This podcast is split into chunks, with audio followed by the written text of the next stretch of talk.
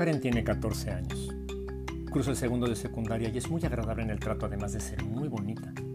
Solamente tiene una característica igualmente sobresaliente y en ninguna manera atractiva. Pensar le da flojera. Sí, no le gusta usar su cerebro. Una tarde conversábamos acerca de cómo hacer para que organizando mejor su tiempo personal, lo optimizara hasta lograr convertir sus calificaciones muy bajas de 6 a altas, 8 y 9 y por qué no en 10 le insistía pretendiendo inyectarle entusiasmo. Me emocioné oyéndola y hablando sobre las actividades que acostumbra hacer cada tarde una vez que llegaba a casa y mostrándole, según su propio relato, la manera en la que era claro cómo perdía valioso tiempo que podría invertir estudiando a fin de subir sus calificaciones. De momento perdí su atención y me dijo con voz melosa y arrastrada, ay, me da flojera pensar. Al instante introdujo su mano a su bolso color naranja brillante. Sacó unas gafas nuevas, oscuras y de armazón color amarillo, muy bonitas y se las puso con actitud glamorosa. Me volteó a ver e inclinó la cabeza para mirar por encima del borde de los lentes mi cara, que en el acto ya no ocultaba su frustración. Ay, Karen. Ay, ¿te ha pasado alguna vez que te dé flojera pensar como a Karen? Digo, no del diario.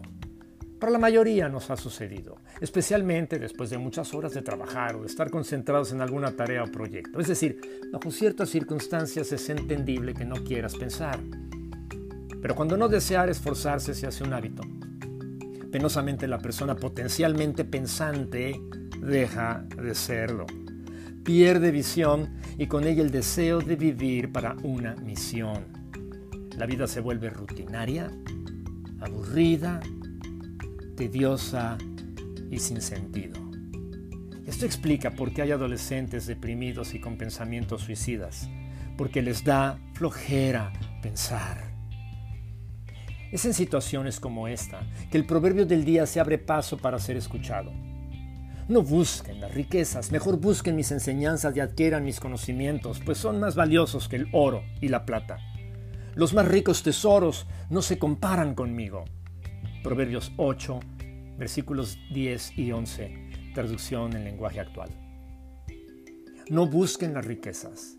Mejor busquen mis enseñanzas y adquieran mis conocimientos, pues son más valiosos que el oro y la plata. Los más ricos tesoros no se comparan conmigo. Curiosamente a Karen nunca le dio flojera ir a los centros comerciales a buscar ropa de moda o vistosos accesorios ni le dio flojera arreglarse con miras a las fiestas de fin de semana para verse más bonita.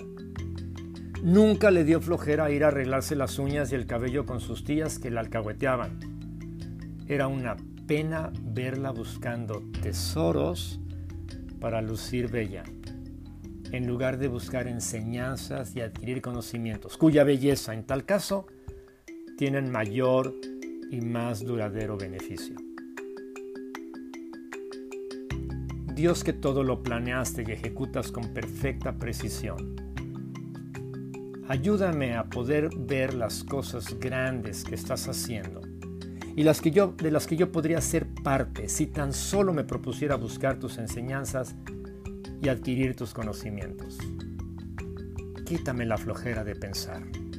Te lo pido en el nombre de Cristo Jesús. Amén.